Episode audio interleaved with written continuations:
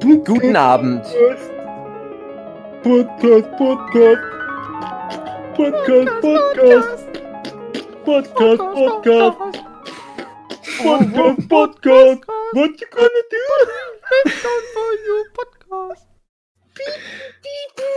Guten Abend, meine sehr verehrten Zuhörenden. Herzlich willkommen zu einer neuen Ausgabe des Nerdship Podcasts. Mit dabei Jochen Störzer, Mhm. Petzold, Mhm. David Fülegi, Miau. genau. André Biers. Was höre ich da? Der Bibu-Mann. ist es, der Bibu-Mann? Bibu-Mann kommt mit seiner fliegenden Mülltonne zu uns in Ja. die Straße. Und er hat ein Füllhorn an Überraschungen mit dabei. Lieber Bibu-Mann, erklär doch mal den Kindern, was sie heute erwartet. Wie bitte? Drei Tote in der alten Scheune gefunden? Die alte Scheune, Mann, die seit schon 50 wieder. Jahren in Händen der, äh, irgend so eine Sekte. Wir überspringen das mal und ihr erzählt jetzt, um was es geht. Melken und der Bibu-Mann. Die Wie wir, es neue. halt, wie wir es halt mit Macht versuchen, die Leute am Anfang zu verkraulen. Verrecken. Als wenn ich die Serie das schon selbst genug getan hätte. Uh, burn. Hm. Ja. Ja. Falcon in the Winter Soldier. Ja, Marvels also, neues. Ich habe äh, meine Powerhouse. Freundin zum Zug gebracht und äh, das sind immer so äh, ja, digitale Werbeträger, sage ich mal, die aber auch so Charts zeigen. Und da waren dann eben die von Disney Plus die beliebtesten Serien und da war aktuell Falcon and Winter Soldier Platz 1 und äh, WandaVision Platz 2. Und da habe ich so nach, und ich habe da die ersten zwei Folgen gesehen, mir gedacht, Was äh, ist davor ist rausgekommen? es das? Das war auf Platz 3. Ja, das war zu dem Zeitpunkt auf Platz 1. Falcon and Winter Soldier. Falken oder Ja. Falco, was ist der dann- österreichische der Sänger? Sänger. ja, Falco der Winter Soldier, genau. Das hätte ich Ja, mir angeguckt. Come on, walk me, Aber Soldier. jedenfalls habe ich mir gedacht, so, naja, aber so viel, also das ist ja mal so gar nicht wie, wie WandaVision, weil man kann nicht so viel reininterpretieren und das ist mehr so ein Fanservice-Ding mit diesem, oh, mein geliebter Bucky und ich mag Captain America, dass er jetzt schwarz ist und ja, Mhm. toll. Fanservice-Serie. Ja, gesagt. ich meine, die, die Serie hat es schwieriger als die andere. Ja. Und Ja. die spricht vor allem ein, ein Publikum an. Ich weiß nicht, wie weit wir da überhaupt mitgehen können. Also ich- achtjährige Jungs, die gerne Marvel mögen. nein, eben nicht. Uh, Spider-Man-Actionfigur. Auf zum. Wolverine Mobil. Bibu-Mann. eben nicht.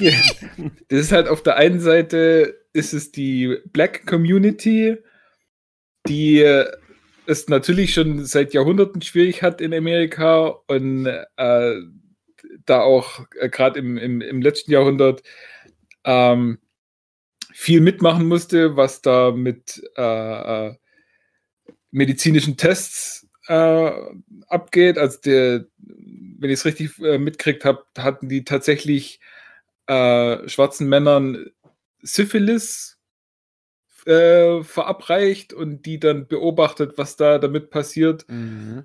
Ähm, also die, äh, die ganze Thematik wird da aufgegriffen und auf der anderen Seite eben Umgang mit Kriegsheimkehrern, mit Mhm. äh, Veteranen und so weiter, dass die auch keinen guten Stand haben. Die haben quasi ihr Leben und ihre äh, psychische Gesundheit für das Land geopfert und wenn sie jetzt heimkommen, äh, wird nicht mehr viel äh, oder will sich jetzt keiner mehr um sie kümmern. Mhm. Und ja, also wir sind weder schwarz noch waren wir schon mal in einem Krieg, deswegen weiß ich nicht, inwieweit wir da überhaupt ähm, angesprochen werden sollen da damit. Und deswegen ist es halt echt äh, ein bisschen schwierig da. Ja, aber also ich, ich rechne Ja, das der Serie auch hoch an, aber ich fasse es wirklich schon mal ganz kurz zusammen. Ich habe mich da richtig durchkämpfen müssen. Mhm. Die hat nach sechs Folgen, das, also Ja. die, die, die Netto-Laufzeit ist ja genau wie bei WandaVision, etwa sechs Stunden. Bloß bei WandaVision waren es neun Folgen und das hat mir irgendwie besser gefallen. Hier waren es stattdessen sechs so lange Folgen und gerade die ersten paar Folgen, ich dachte Ja. wirklich, das ist ein Witz, weil das so Ja. wenig Tempo hatte. Ja. Nach den sechs Folgen fand ich, wirkte es schon runter und dann hat es auch Mhm. so, so hinten raus seinen Zweck erfüllt und dann war ich auch offener dadurch für die Messages. Ja. Aber ich hatte nach vor allem der ersten Folge so richtig das Mhm. Gefühl, die hämmern das jetzt so in mich rein, genau die Sachen, die du gerade ansprichst. Und wenn das aber mit so wenig Spaß und Ironie und Unterhaltungsfaktor gemacht wird, Mhm. habe ich halt das Gefühl, kann man das eher so kontraproduktiv dann Mhm. quittieren. Und da hatte ich halt echt Schiss, weil ich dachte nicht, dass das jetzt so ein erhobener Zeigefinger, wir machen jetzt keinen Witz in dem ganzen Sechs-Stunden-Ding äh, Teil wird. Und, und, und das war es letzten Endes zum Glück nicht. Es war halt schon ein okayer Eintrag ins Marvel Cinematic Universe.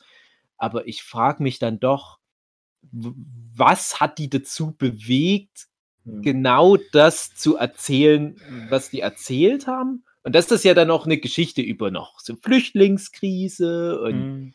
äh, ganz viel so reingehämmert aus dem Marvel Cinematic Universe.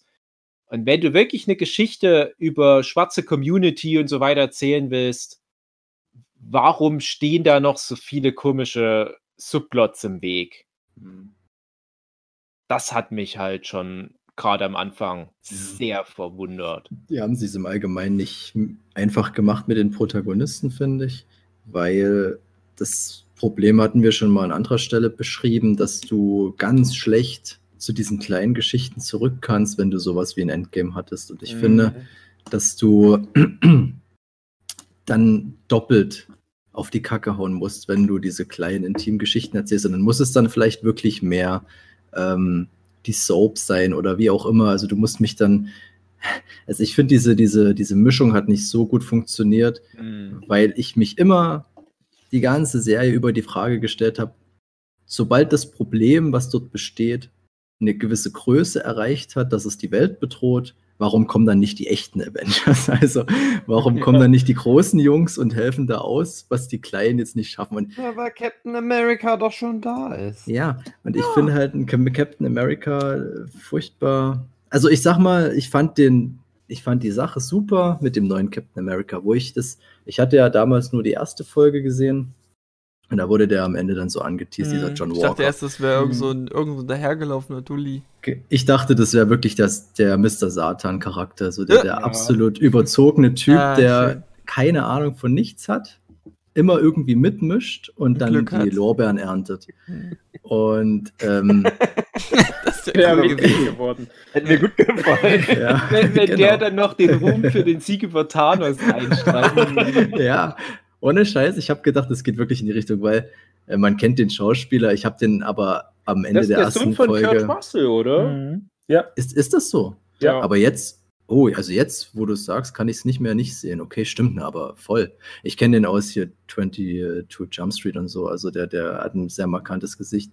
Aber als man den in der letzten Szene der ersten Folge gesehen hat, dachte ich so, das ist so ein typischer Trottelcharakter. Also, Ja, Hm, das sah sehr Der- sah auch doof aus. aus in seiner Maske. Der hatte genau. das Ohren immer zur Seite abstehen. Das Ich konnte war ich wirklich- dann nicht mehr nicht sehen. Das Ich war echt extrem erstaunt, als er dann seine Einstiegsszene bekommen hat. So, so ein nachdenklicher, korrekter Typ. Dachte ich, ah, okay, also eine völlig andere Richtung, als ich jetzt erwartet habe.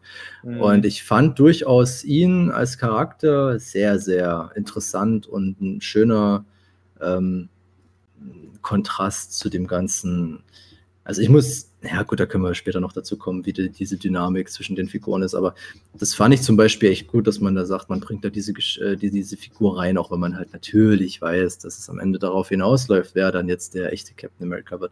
Aber das ist ja alles legitim. Aber trotzdem fand ich die ganze Dramaturgie, was dort die ganzen, ich sag mal, den, den, den Gegenpart eingenommen hat und die, die ganzen treibenden Mächte, gegen die die sich dann beweisen mussten, das fand ich alles so uninteressant. Ja, also, meine. Güte, ich, ich fand auch, man wollte halt auf Zwang so eine Empathie wecken bei den Zuschauern, aber das funktioniert bei mir nicht bei solchen bei solchen Widerstandskämpfern, die dann aber irgendwie denn jedes Mittel recht ist, da ist mir das auch egal, wenn die dann so einen inneren, inneren Kampf haben. Aber wenn du dann da so auf die Kacke haust, bist du halt ein Böser in dem Moment. Und das ja. hat für mich leider nicht funktioniert. Das war mir zu. Ich, hab, ich verstehe den Grundgedanken und ich fand halt, dass das sehr meta war. Also gerade ja, jetzt greife ich sehr weit vor, aber ich sag mal, so sehr zum Ende, so eine gab es so eine gewisse Ansprache. Das war furchtbar Meta und ich ja, habe das Gefühl gehabt, dass das ähm, äh, unverdient ist das alles irgendwie so. Ja, und es ist will will zu viel und tut zu wenig dafür. Also mhm. mhm. das ist ja. irgendwie ganz seltsam zu erklären. Du hast das Gefühl, dass ich mir die ganze Zeit was Bietet völlig Uninteressantes an. angucke, wo aber eigentlich eine interessante Message dahinter steckt und was man eigentlich richtig präsentiert. Deswegen habe ich gesagt, äh, diese, diese Transition funktioniert nicht. Dieses, auf der einen Seite hast du halt diese Superhelden und du willst jetzt aber wieder mehrere Level zurückschalten ohne dabei aber jetzt das Eingeständnis zu machen, wir machen jetzt vielleicht wirklich eine sehr, sehr intime Geschichte. Und, das mhm. funktioniert nicht. Das ist hm, ganz schwierig. Also ich hatte da auch, wie Dave, da die ersten Folgen richtig Probleme. Ich muss auch sagen, dass ich dann, ich glaube, in der dritten Folge bin ich weggepennt und ich musste ja. die dann im Schnelldurchlauf nochmal so ein bisschen ha! mir das erschließen, weil ich keinen Bock hatte, nochmal die ganze Folge mir jetzt durchzuballern. Und dann kam ja zum Glück, sage ich jetzt schon mal vorweg, die vierte Folge, die mir echt am besten gefallen hat mit dem Fall, aber wir reden dann vielleicht noch drüber. Könnt ihr erst mal kurz einen, eine Einschätzung geben, grundsätzlich zu dem. Also ich würde nur noch mal zum, zum quasi eigentlich Einstieg sagen, hm. wir hatten ja bei Wandervision wirklich viel Spaß, das immer zu besprechen. Ja. Mhm. Auch wenn die Serie dann halt immer mehr abgenommen hat, hinten raus, war es halt für mich unterm Strich immer noch eine solide 2. Diese Biboman-Serie jetzt, da würde ich jetzt sagen, ja, unterm Strich eine 3. Aber die ersten Folgen dachte ich wirklich, na, das tendiert aber Richtung eine 4, weil es ist echt mhm. hochwertig produziert, aber langweilig. Und also ich würde schon sagen, für mich eher eine 3, weil ich finde Jessica Jones Staffel 2 fände ich zum Beispiel ist eine, eine 4 bis 5. Und das ist ja, weil das ist, halt, das ist aber auch hier. schon das Traurige, dass wir jetzt schon wieder in, so einer Relation denken müssen, dass wir ja. sagen, mhm. ja, für eine Serie im Marvel Cinematic Universe Kontext ist es noch okay. Und das ist so schade. Das ist halt auch das Problem, was halt das Marvel Cinematic Universe irgendwie kaputt gemacht hat, was die Serien anbelangt. Teilweise aber auch tatsächlich auch die Filme, die auch manchmal echt nicht so interessant sind, aber durch diesen großen Kontext leben. Und ich dachte ganz oft, würde ich die Serie weitergucken, wenn das halt nicht relevant wäre für die nächsten zehn Jahre Marvel Cinematic Universe. Du musst ja wissen, was mit dem Captain America passiert. Aber mhm. so für sich als in sich geschlossene Serie, finde ich, ist das so uninteressant, ja. da hätte ich da ganz schnell abgebrochen. Ja. Und du wirst dir schon ein bisschen belohnt, dass du durchhältst. Seine. Und dann dachte ich mir aber auch im gleichen Atemzug, das war ja auch ein Thema, was wir halt bei, bei WandaVision noch immer wieder hatten, äh, könnte ich erstens jede Folge mit euch was bequatschen? Nö. Selbst jetzt nach sechs Folgen, mhm. denke ich, eigentlich mhm. geht es wahrscheinlich jetzt die meiste Zeit nur um das Meta-Thema, wie gut oder schlecht ist die Serie. Aber so Theorien kannst du nicht wirklich mitspielen. Nee. Es ist eigentlich relativ irrelevant, was den Figuren passiert, weil es einfach nicht so viel hergibt. Und das andere, wo ich dran denken musste, die haben jetzt für WandaVision, weil das halt so die Qualität nach oben geschraubt hat, für Marvel Cinematic Universe Serien das Statement rausgebracht. Ne, alle anderen Serien, die ganzen Hulu und ABC und Netflix Sachen, die sind nicht mehr in Canon. Was ich ja schon gesagt mhm. habe in den WandaVision-Folgen, wo ich mich total verarscht jetzt fühle, dass ich da zehn Jahre mir den ganzen Rotz da angeguckt habe, fast alle Staffeln von allen Serien gesehen habe. Als hättest du keinen Spaß gehabt. Nee, ich habe aber kaum Spaß gehabt. Das, das, ist ja genau das Problem. Die Serien waren schon immer eher schwach. Und selbst die besseren der Serien, wie zum Beispiel Staffel 1 Jessica Jones oder die ersten ein, zwei Staffeln mhm. Agents of Shield, mhm. sind im Vergleich zu einer in sich geschlossen einfach nur geilen Serie. Und wir können ja jetzt schon mal anschließen, sowas wie The Boys oder Invincible, um im Bereich Superhelden mhm. zu bleiben, schmiert es dann doch halt auch eher wieder ab. Oh ja.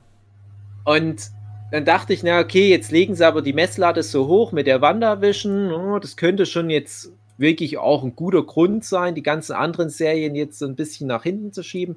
Aber jetzt mhm. kommt mit Falcon the Winter Soldier die zweite Serie im neuen Marvel Cinematic Universe Serienkontext, die aber auch schon wieder ziemlich banal und runtergedampft ist. Ja, und jetzt stell dir mal vor, das wäre die erste gewesen, wie es ja eigentlich Ja. geplant war. Und Ja, genau, so runtergezogen. das- War es ja geplant, genau. Puh, das wäre nicht gut gewesen. können Ja. wirklich nur, wer auch immer das entschieden hat, dem Mensch auf die Schulter klopfen, der gesagt hat, ey, aber hier, WandaVision, da können die Leute noch richtig mitreden und da haben sie halt ein paar Wochen richtig was zu erzählen, bevor dann die Blase platzt, sage ich jetzt mal.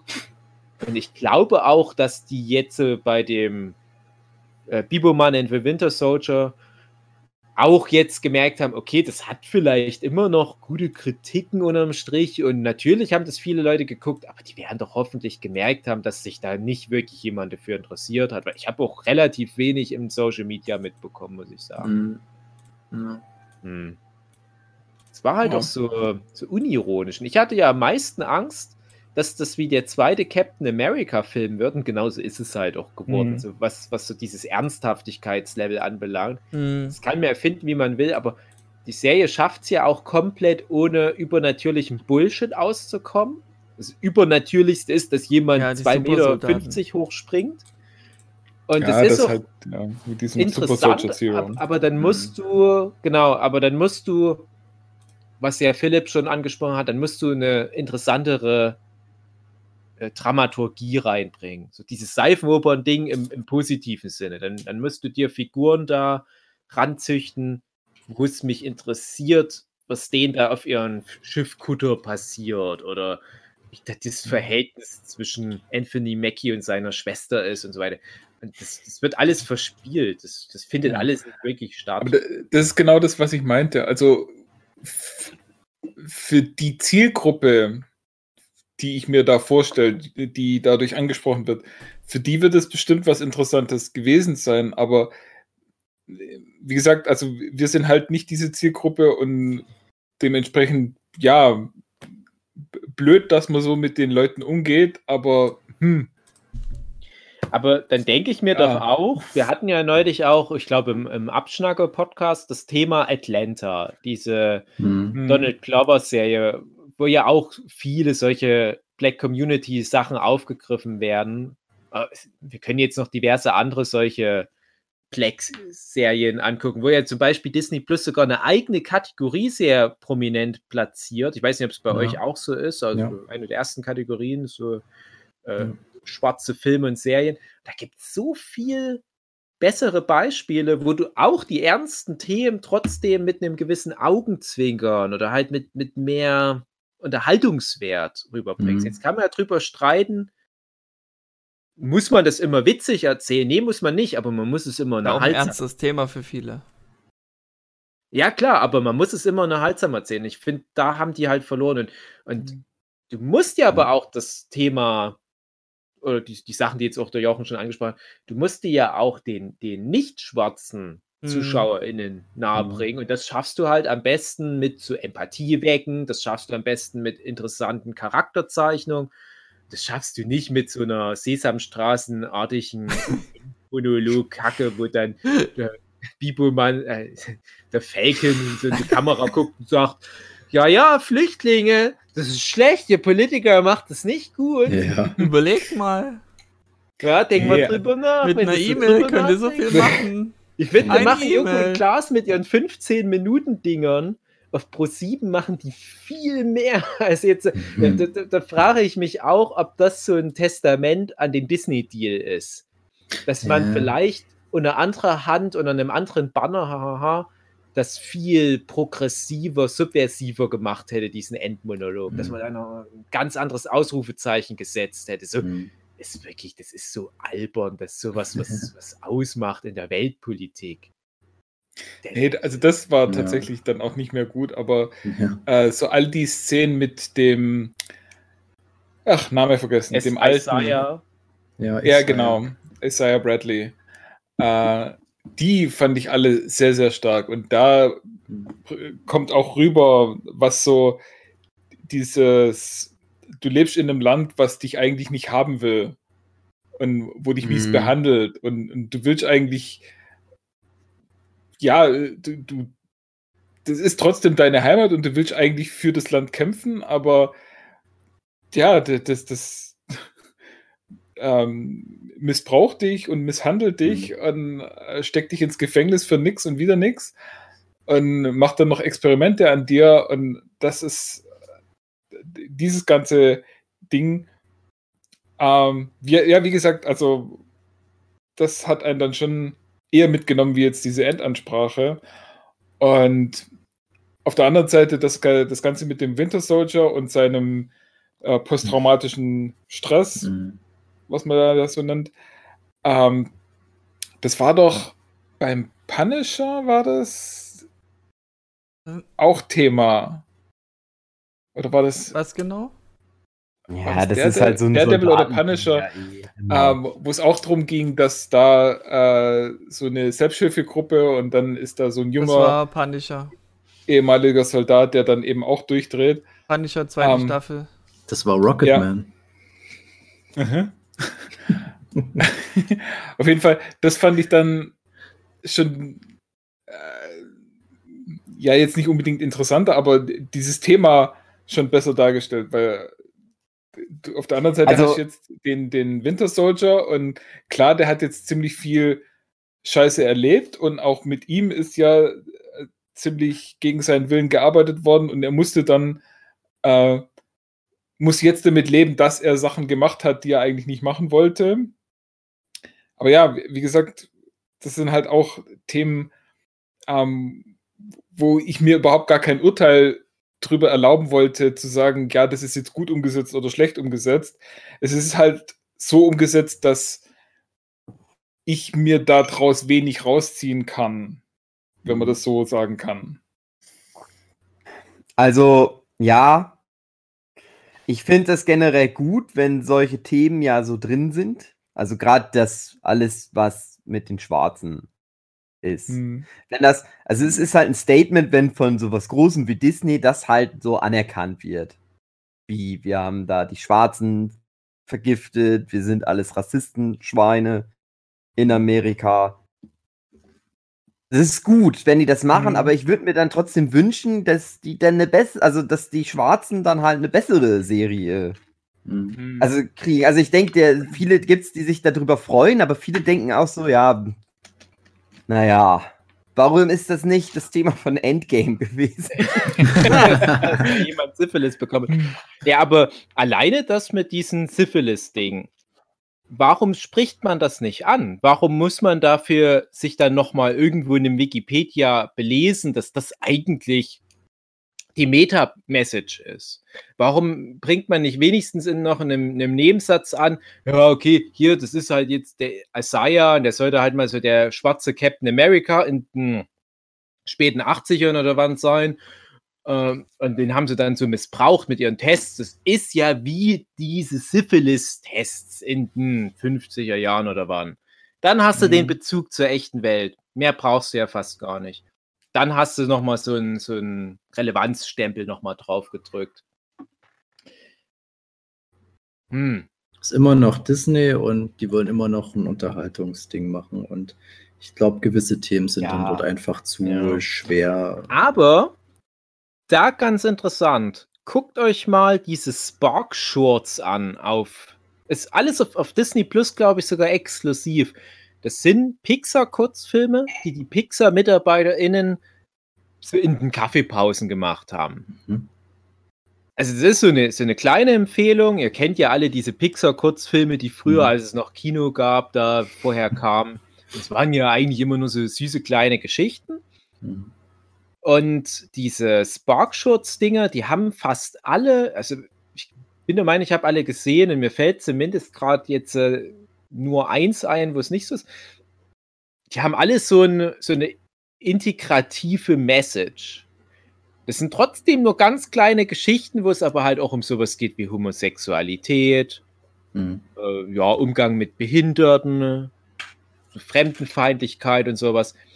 Und das ist aber halt wieder die Kunst von Pixar, die schaffen das halt wirklich in fünf Minuten, das Thema sympathischer und besser rüberzubringen. Wo ich mir dann denke, vielleicht müsste dann Pixar mal so ein bisschen äh, äh halt mal so, so, so, so äh, Schüleraustausch machen mit Marvel.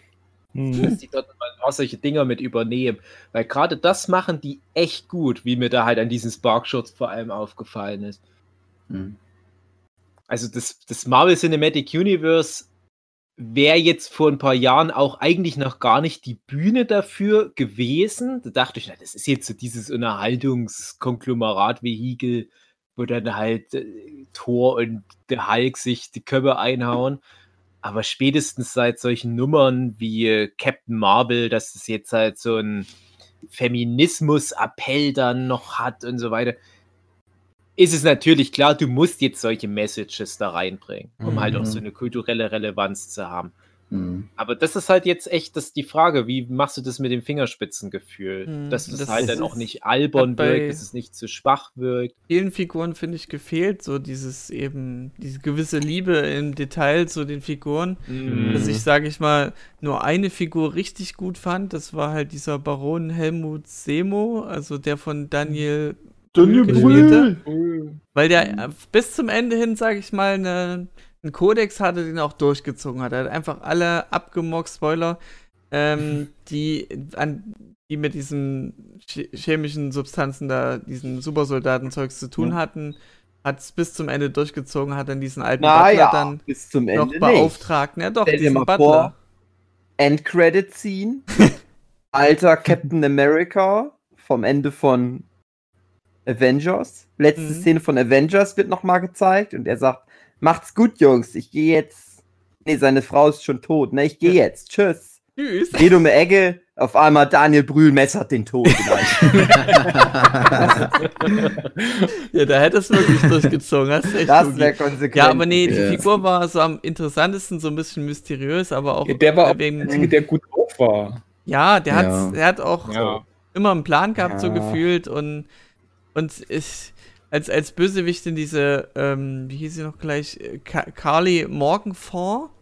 Hm. Morgen, äh, ja. Wenn wir es richtig aussprechen, Deutsch aussprechen, Morgentau. vor? Ja, Solo. Ja. Ich habe ja. nämlich, äh, ich habe nämlich gedacht, die erinnert mich an, die erinnert mich an, an diese, Maya Rudolph. Enfys Ness, die da die Gegenspielerin, so eine vermeintliche Gegenspielerin war, lustigerweise auch wieder maskiert und ich glaube, das ist eine ähnliche Rolle. Mhm. Also die. Ja, bei, ähm, bei Solo dachte ich damals, halt. das ist die junge Maya Rudolph. Googelt mal Maya Rudolph, eine Comedian, die ich sehr gerne mag, die mittlerweile halt auch schon nicht mehr die allerjüngste ist, aber wenn du da mal halt so frühere Rollen, zum Beispiel mhm. in Idiocracy oder wie der Film ja. ist. Ja, äh, ja, ich weiß, wie du meinst. Ähnlicher ja. Schlag, ne? Irgendwie mhm. so eine Mischung aus einer dunkelhäutigen Person und einem Ginger auf alle Fälle eine interessante. Viele kennen sie hm. vielleicht aus Kindsköpfe oder wie diese Reihe oh, hieß. Bridesmaid und so weiter, genau. Ja, ja, genau. Aber und die, die Carly Morgenford war wirklich ja. Äh, jetzt eine neue Anwärterin auf langweiligster Marvel-Bösewicht. Ja. die war zu naiv, die war zu so richtig so jugendlicher Wahn. Hm. Und das hat mir überhaupt nicht, nicht gefallen. Als, ich frage mich, ob das so eine Art Greta Thunberg-Ansatz sein sollte. Das hätte ich cool gefunden. So einfach nur so, so Greta Thunberg im Marvel Cinematic Universe. Und auch von mir aus ohne Supersoldaten-Serum, sondern mehr nur mit so einer politischen Message. Hm. Ja, also, was passiert dann, wenn du zum Beispiel so eine Art Querdenker hm. Mob da aufwiegelst. Mhm. Dann mal gucken, was da passiert. Aber letzten Endes war es halt wieder nur so eine sechsköpfige Gruppe mit Superkräften, also ja. mit moderaten Superkräften. Naja. Sahen alle viel zu gut aus. Ja. Und äh, der John Walker, da hätte ich mir gehofft, dass der, dass ich den noch mehr mag, bevor er dann so langsam ähm, zwielichtige mhm. äh, Entscheidungen trifft, weil er doch immer die coolen Entscheidungen trifft. Ah, da hat er wohl irgendwie eine dunkle Vergangenheit gehabt. Ähm, ich hätte es mir wirklich gewünscht, dass sie den besser ausgearbeitet hätten, dass ich dann mehr mitstruggle mit ihm, weil er ja eigentlich trotzdem noch irgendwas Gutes tun will, aber eben sehr überzogen das umsetzt. Ähm, aber das haben sie meines Erachtens nicht geschafft. Ach, das ist halt. Wart mal ab auf Kommt Captain USA Staffel. oder wie der jetzt US heißt. Agent heißt US Agent. Das Ding Wenn ist, der äh, Film dann rauskommt. Ich finde, der ja, hat stimmt für mich sogar noch besser funktioniert als die äh, Morgenthau. Ja, auf jeden Fall, ganzen, auf jeden Fall. Weil ich fand schon, dass der nachvollziehbar war. Ich habe den seine Ohnmacht richtig abgekauft und mich hat das auch angekotzt, wie der behandelt wurde, ganz ehrlich. Also Falcon und, und, und Bucky, die haben den wirklich scheiße behandelt. Ich dachte, Ja. die hätten das alles verhandeln, äh, ver verhindern können zum Großteil. Ja, aber er hat Ich auch viel provoziert. Ja, ich fand es auch wirklich trotzdem sehr, sehr gut, dass die jetzt nicht angekommen sind und dem diese, was weiß ich, der fällt noch in den Vulkan und kommt mit Maske zurück und ist dann der große Antagonist. Ja. Ich fand das wirklich sehr gut, dass sie das dann noch gekappt haben, diese Linie. Und ich weiß nicht, ich kenne mich mit US Agent, äh, Agent jetzt nicht aus. Ich Ich, weiß nicht, was das nicht. für ein Charakter ist. Keine Ahnung. Aber er schien mir jetzt nicht der, der wahnsinnige Nee, äh, nee, da Homelander war noch zu sein. ein ge gewisse geerdet, Mhm. sag ich mal. Und ich fand auch Nee, so das seine ist, ganzen. glaube ich, im Comic wirklich ein legitimer Ansatz für Captain America. Du hast ja zum Beispiel bei Batman ganz viele, die mittlerweile schon mal Batman waren. Ja. Mhm. Und da gibt es halt auch mal einen, zum Beispiel gibt es halt den, den äh, Azrael, hieß er, glaube ich, der dann mal eine Zeit lang Batman ist, weil Batman gerade querschnittsgelähmt ist. Und der ist dann halt ein bisschen krasser drauf. Gerade mal. der, der US Agent war halt damals, ich erinnere mich ganz grau, auch so ein bisschen der, der härtere Ansatz. Aber das sind trotzdem legitime Captain Americas. Und da Mhm. auch nur noch ganz kurz mal angemerkt, ich kann mich noch erinnern, als in den Comics damals der Falcon, der Captain America wurde. Das war ein richtiges Thema. Das, das kam damals in den Nachrichten. Ich weiß auch Mhm. noch, dass das noch so einen gewissen Aufschrei gab. Und ich habe Mhm. überlegt, wann war denn das? Ich würde sagen, so vielleicht so 2007. Und, und auch da wieder ein Testament dafür, wie weit wir uns als Zivilisation bewegt haben, dass das heute einfach so passiert, dass das halt niemand mehr jetzt, äh, äh, zumindest hoffe ich, dass es so war, dass sich da niemand aufregt. Oh, aber das war doch immer ein weißer Typ. Ja, Mhm. natürlich kann das jetzt ein Schwarzer einfach machen. Warum denn nicht? Nicht mein Captain America. Ja, ja, genau. Ne? Also solche Dinger kamen damals, als das im Comic passiert war. Weil damals hieß Ja. es halt auch, oh, gucke mal, jetzt machen sie aber hier alle so irgendwie komplett anders. Das war damals so ein Umschlag bei, bei Marvel, wo, wo ganz viele solche klassischen Heldenrollen neu interpretiert wurden. Es war so grob die Zeit, als der Miles Morales Spider-Man gerade unterwegs war. Das war natürlich ein Alternativuniversum, aber trotzdem, ja, klar gibt es irgendwelche Vollidioten, die sagen, nee, aber, aber die waren doch immer alle weiß, selbst die Aliens waren doch immer alle weiß im Marvel-Universum. Warum gibt es denn da jetzt auf einmal Hispanos und, und Schwarze Mhm. und so weiter? Da sind wir ja lange drüber hinweg. Mhm. Naja, und diese Sharon Carter, die habe ich auch bis zum Schluss nicht groß gerafft, was die sollte. So, Die meinte ich nämlich eigentlich, gesehen. als ich gefragt habe, kam die schon mal vor, weil Na ich klar. Ja. die Rolle schon mal Das ist immer traurig, weil die haben erinnern. schon aller, allerhand oft Ich vor. wusste nicht mehr, ist es die Tochter oder, mehr. oder eine Nichte von der äh, Agent, Agent Carter? Carter, ja. Enkelin, glaube ich. Enkelin, doch. Mhm, Okay. Von der Zeit her müsste es passen. Was ich da komisch finde, wenn es die. Enkelin ist von Peggy Carter, aber der Captain America mit der Peggy Carter dann rummacht, Dann ist das die. ist es, hat er dann Enkelin. mit seiner Enkelin auch rumgemacht? Ja, also irgendwie war das Ja. so ein bisschen. komisch. Hm. ist Ist nicht anders. Nicht anders als Deswegen bei ist. Powers. böse geworden, weil die so ein Inzestkind ist. Mhm. Es gibt ja, weil ihr vorhin auch mal meintet, ja, die Böse. Ihr habt ja letztens die Carly Morgan vorgemeint. Ich Ja. dachte, er meinte jetzt aber die Spoiler, die Kader. Aber da dachte Ja. ich, ja, oder schon. die Elaine von Seinfeld.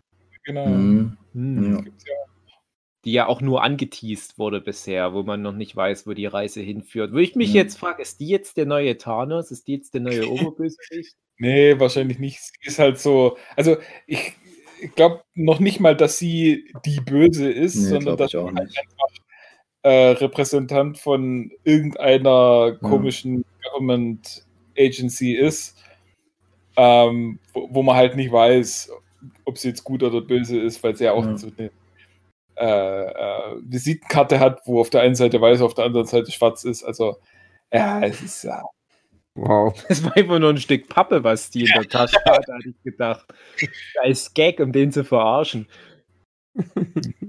Naja, aber, aber das ist ja eine fucking Julia Louis Dreyfus, Genau. die so Mhm. ziemlich erfolgreichste Serienschauspielerin aller Zeiten. Die nimmst du ja nicht für eine Handlangerrolle. Also ich als Mhm. alter Seinfeld-Fan würde jetzt so argumentieren. Ich meine, das ist Mhm. glaube ich, die einzige Frau, die für so viele verschiedene Rollen Hauptdarsteller-Emmys bekommen hat. Völlig zu Recht, weil alles, was die macht, immer sehr gut ist. Und ich finde, das ist tatsächlich wieder so ein weiterer Ritterschlag für das Marvel Cinematic Universe, dass die auch so jemanden jetzt damit in, in ihr Pfefferkuchenhaus gelockt haben. Und dann denke ich mir, das muss aber was bedeuten. Also das, das, das, ist, das ist jetzt nicht hier so Mhm. Robert Redford so einmal Auftritt, sondern die ist ja auch noch verhältnismäßig jung mit ihren irgendwas über 50. Aber oh, ihr müsst euch echt mal, also ohne Scheiß, also guckt euch mal Bilder an, wie die sich fit hält. Also der, für das Alter, die ist glaube ich in etwa so alt wie, oh Gott, die ist glaube ich so alt wie meine Mutter, fällt mir gerade ein. Aber ich nehme das 61 immer so- geboren. 61 geboren. ja, ja, oh Gott, noch älter als meine Mutter. Äh, Ich, ohne Scheiß, ich habe schon mal meine, meine Mutter damit aufgezogen, so gemeint, hier kannst du dich noch an Elaine von Seinfeld erinnern? Ja, ja. Ja, guck mal hier aktuelle Fotos von der an. Ja, Ja, ich wollte es nur mal gezeigt haben, was man mit gesunder Ernährung und Sport so rein hypothetisch macht. zwinker, zwinker mit dem Zaunpfahl. Nee, Oh aber Mann. da, äh, ja, nee, ist gemein, aber, aber ich meine nur, die kann noch 10, 20 Jahre da mitspielen mit den ganzen Kids und da halt so eine Rolle einnehmen. Also ich würde es mir auch echt wünschen, aber in der Serie sah es halt wirklich so aus, so, ja, die haben wir jetzt an einem Nachmittag mal geschwind für zwei Stunden übrig. Mhm. Ja. Da sollen sie mal geschwind ihre drei Szenen abdrehen und dann schauen wir mal, wie wir das da in irgendeiner Form weiter einbauen. Ja, Hm. es Ich war weiß so nicht, ob- aufgesetzt, wirkte das. Nee, ich weiß halt nicht, ob die da irgendwie einen längerfristigen Deal jetzt haben, wo sie sagen so, ja, du hast auch schon für drei Filme unterschrieben und so. Hm. für zwei andere Serien auch noch. Ähm, oder ob das tatsächlich einfach so ist, ja, wir brauchen irgendwie noch einen großen Namen, wo wir noch irgendwie ja zwei, drei Szenen haben, wo sie noch auftreten Aber kann. ich war da ganz überrascht, weil ich das vorher nicht wusste, dass die Nee, damit auch nicht. auftaucht. Und es war ja eigentlich, wenn du es ganz genau nimmst, der größte Credit, den die Serie hatte. Weil so Leute wie ein Anthony Mackie, äh, äh, ein Sebastian Stan, das sind ja alles keine A-Liga-Leute. Ne? Also es ist ja auch nicht bös gemeint oder hier die, die junge Maya Rudolph, das sind ja alles so verhältnismäßig preiswert gecastete Leute. Ich müsste jetzt echt überlegen, ob da selbst so äh, Cameo-Auftritte gab es ja sonst keinen. Ich habe mich übrigens auch gefreut, dass unser deutscher Export, die Florence Kasumba, wieder mit dabei war. Wahrscheinlich, weil die da in baltischen Staaten gedreht haben, gedacht haben, ja, wer ist denn hier aus unserem Marvel Cinematic Universe, der hier in der Nähe wohnt? Daniel Brühl, der wohnt hier in Deutschland und hier die Mhm. Florence Kasumba, die ist eine Tatortkommissarin in Stuttgart oder wo. Die können ja mal schnell rüberkommen. Kurz vorbeikommen. ich bin aus Wakanda hier vorbeigekommen. Wie geht's euch? Aber mal davon abgesehen, auch keine A-Liga-Schauspielerin. Und da ist die schon wirklich der größte Name. Und das wurde aber, soweit ich das mitbekommen habe, im Vorfeld nicht angeteased. Ja. Nee. Da bin ich wirklich so salutierend vorm Fernseher Hm. aufgestanden. Ich musste ehrlich überlegen, ob es wirklich ist. Also ich meine, klar, man erkennt sie, aber ich war halt auch so erstaunt. Also die sieht ja wirklich noch, ich weiß nicht, war in Arrested Development, da hatte sie doch auch die, die Rolle von der blinden, blinden oder scheinbar blinden Ja. äh, Eine sehr Staatsanwältin. gute Rolle auch. Oh. Ich, muss, ich will jetzt lieber über Arrested Development reden, wie die da die blinde Anwältin spielt über mehrere Staffeln. Aber ich dachte auch, die sieht wirklich noch richtig frisch aus und ich musste Guck wirklich dir, noch mal guck kurz dir ohne. Scheiß, guck dir mal Wieb an, wo die schon in ihren 50ern war. Hm. Die Serie Wieb, die Vizepräsidentin. Also, was Ja. die da, also ich will jetzt nicht irgendwie sexistisch klingen, so von wegen, "Äh, Frauen sind geil.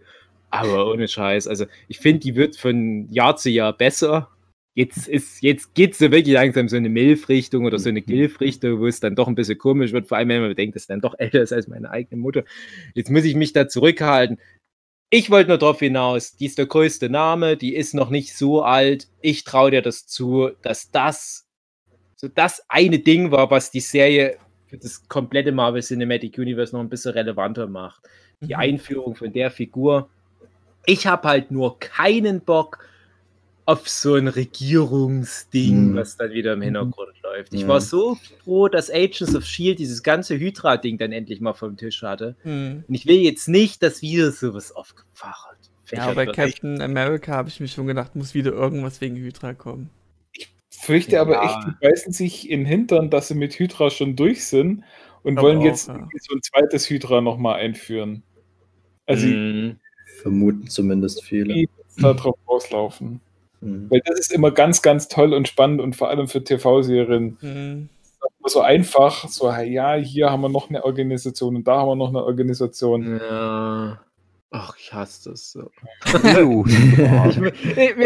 Es ist gar nicht mal als, als Diss gemeint. Ich muss dann immer an, an Hookies Comics denken, wenn dann spätestens auf Seite 10 die erste Regierungsorganisation auftaucht. Ich denke immer, also das, bei dem Comic habe ich nur wirklich nicht damit gerechnet, dass da auch wieder CIA in so vorkommt. Aber bei Hookies ist ja alles immer witzig und, und das, das passt schon. Aber ich kotze immer so ab, dass in allem, was irgendwie so einen Kontext hat, Sci-Fi, Superhelden und so weiter. Es müssen immer diese ganzen Regierungsorganisationen mitmischen und es nimmt immer so viel Spaß raus. Mhm. Äh, das, das ist nämlich noch ein positiver Punkt für den ersten 15 Minuten Fast and the Furious präsentiert Hobbs and Shaw. Du hast da auch so Regierungsleute, zwei Stück in den ersten paar Minuten tauchen da auf. Super gelöst. Mehr kann ich dazu nicht sagen. Erstens wegen Spoil, zweitens, weil ich den Film nur 15 Minuten bisher gesehen habe. Aber das, ist halt, das sind halt die beiden Regierungsmenschen einfach nur lustige Knalltüten, Mhm. die das halt so persiflieren. Wenn du das machst im Marvel Cinematic Universe, dann sage ich, okay, dann, ja, dann macht halt zum Beispiel eine Julia Louis Dreyfus ihre Comedy-Routine in ihrer Form als Regierungsfrau. Dann ist das alles lustig und so ein bisschen albern. Dann kann man auch mal Schenkelklopfer mit einbauen. Aber ich möchte nicht, dass dann da seit, seit 50 Jahren wieder irgendwo im Hintergrund jemand die ganzen Fäden gezogen hat und die haben dann so ein unterirdisches Labor wie bei Buffy und züchten da irgendwelche Supersoldaten. Supersoldaten. Mhm. Das geht mir so auf den Senkel. Mhm. Hm. Ja, hoffen wir das Beste. Ich hoffe, das wird so eine Seinfeld-Reunion. Oh, das wäre ja. Falcon and the Winter Soldier and Cherry and Kramer and Elaine and George, so heißt die zweite Staffel. Und Und. Daniel Brühl. Und Daniel Brühl. Wie, also, ihr hattet ja vorhin schon gesagt, also ich glaube, André war es ja, dass, Ja. dass du Daniel Brühls Rolle noch am besten fandst. Da- Das war ja meine ganz große Hoffnung, dass Mhm. Daniel Brühl. Ich will seit Mann aus 20 Sechs- Minuten was zu Daniel Brühl sagen. Dann hau raus. Ich habe das mitgekriegt, dass viele das so auch sich gefreut haben, ganz viel und das so auch so abfeuern. Daniel Brühls Rolle und so und so weiter und so fort, wie auch der André. Mhm. Aber ich habe mich immer viel geärgert, weil ich dachte, selbst, selbst Daniel Brühl hätte noch geiler Ja, sein müssen, irgendwie. Ja, ja genau. Verstehe, genau. ich habe so, wie die ganze Serie so, ich verstehe, was ihr wollt. Ihr wollt jetzt Daniel Brühl als den lustigen Bösewicht hier mit einbauen und, auf, und wollt auch die Deutschen abholen, dass die sich auch mal freuen können. Aber Weil es immer zu nur wenig. schlecht geht. Zu wenig irgendwie. Ja. Er ist nämlich genau das, wo ich auch drauf hinaus wollte. Ich finde, ich habe den noch nicht so in Erinnerung von Civil War, die Rolle. Nee, ich überhaupt nicht. Ja, Überhaupt ich habe jetzt hier ja. gerade gescrollt, also der war auch schon bei Black Panther, glaube ich, der war, oder, oder Civil War halt irgendwas. Bei Civil Civil War, wie ich gerade gesagt habe. Ja, ne, weil er mit Der war Black ja der Panther verbandelt Bösewicht in. Civil War. Aber der, Das der weiß ich wirkte nicht ja. mehr. Oh, fuck. Der, der, Der der, hat wirkte, den- Anschlag verübt. Genau, und, und das, das war nämlich das, was ich immer wieder als positives Beispiel hervorbringe, wenn es dann um diese ganzen typischen Stereotypen Bösewichte geht. Das ist der eine Bösewicht, der ohne irgendeinen komischen Exosuit Mhm. oder Supersoldatenkräfte und so weiter es geschafft hat, weil er schlau ist, Captain America, den Winter Soldier, Iron Man und alle gegeneinander aufzubringen die haben den ganzen Leipziger Flughafen kaputt gemacht und Ja. so weiter. Und der, der Showdown. Und Civil War ist ja echt ein super Film. Also ich habe den nur damals im Kino gesehen, seitdem nicht nochmal. Und ich weiß nicht, ob ich das falsch in Erinnerung habe. Aber ich habe da den Daniel Brühl als so einen verschrobenen, so hinter den Kulissen-Typ, der eigentlich ein Mhm. normaler Typ war in Erinnerung. Und, und ich habe Ja. jetzt das Gefühl, der ist jetzt hier so neu erfunden worden als so Comedic Relief, ein echter schon so, Baron, so, reich und in seinem Palast und so ein Untergrundgenie und so weiter. Und ich finde, es ist so rückwirkend für Civil War irgendwie schade. Ich fand eigentlich gerade die Idee witzig, dass das so ein normaler Typ, der durch diesen Sokovia-Incident aus Age of Ultron äh, halt seine Familie verloren hat und dadurch halt jetzt äh, halt einen Groll hegt gegen die Helden, dass, dass der das halt schafft, mit einem Rechner und ein bisschen Dark Web halt dieses riesige Schlamassel da hervorzuhoben. Witzige Idee, jetzt rückwirkend betrachtet, wenn der Typ reich und Untergrundgenie ist und so weiter, pff, ist irgendwie nichts Besonderes mehr. Hm. Aber ich finde es gut, dass er sich selber spricht in der deutschen äh, Synchro. Toll. Na, dann ja, bin ich auch ja. zufrieden. Ja. Wenn du zufrieden bist, ja. andere bin ich auch zufrieden. Ich interessiere mich immer sehr für das Thema Synchronisation, wie André. Ja. Ich finde das immer sehr wichtig, dass wir das nochmal ansprechen. Genau. Also ich glaube, das allein rettet es von einer 3 auf eine 2. Genau. Ja. Ich finde es nicht immer besser, wenn es nicht synchronisiert ist, André. Wie findest du das? Ist schon gut, wenn es synchronisiert ist. Also. Fällt mir dann besser. Ist gut, ne? Weil da ja. muss man nicht äh, lesen. Genau. Muss man nicht Untertitel lesen, genau. Mein Geheimtipp: Aramäisch mit spanischen Untertiteln, aber Fernseher aus.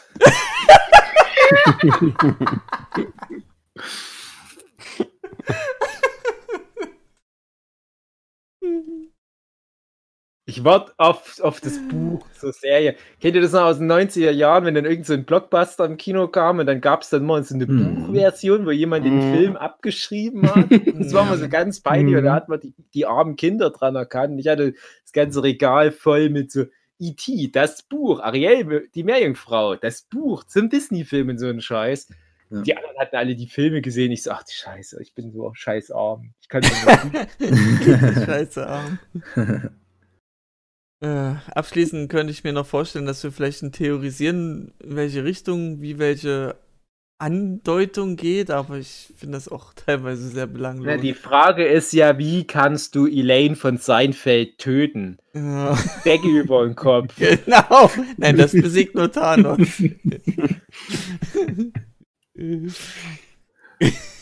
Ich fände es so witzig, wenn die jetzt wirklich aufgebaut wird zu diesem neuen Mastermind mit ihrer Regierungsorganisation. Was ich mein, für brauchen so einen kompletten Film, um das alles so einzuführen.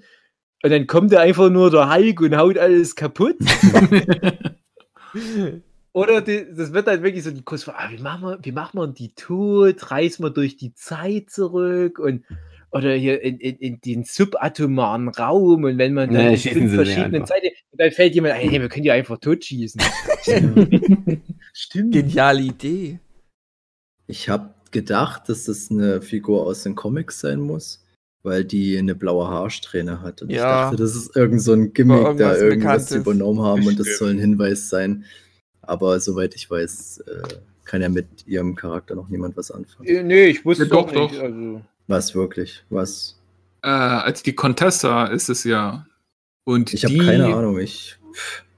Äh, die war so Teilzeitgeliebte von Nick Fury, ah, ab und okay. zu mal früher. Hm. Und die ist dann aber auch mal kurzzeitig Lady Hydra gewesen, weil hm. sie da irgendwie als Doppel- und Triple-Agentin äh, da noch mit drin war. Also das war nie eine große Figur, aber trotzdem, wenn ich das richtig mitgekriegt habe. Ich habe auch von den Comics überhaupt nichts mitgekriegt. Ich habe einfach nur auch äh, so Begleitvideos ja. dazu angeguckt. Ja. Aber okay, ich dachte, das die, ist ein die komplett... tatsächlich, doch. Ah, okay, okay, okay. Ja, ich sehe auch gerade so Comic-Vorlage. Hm. Ist schon so, hm. ja, wie auch halt meinte, so eine alte Agent-Agentin. Hm. Ja. Und eine, ja. die noch nicht in Agents of Shield verbraten wurde. Die haben wahrscheinlich wirklich geguckt, was haben wir denn überhaupt noch übrig?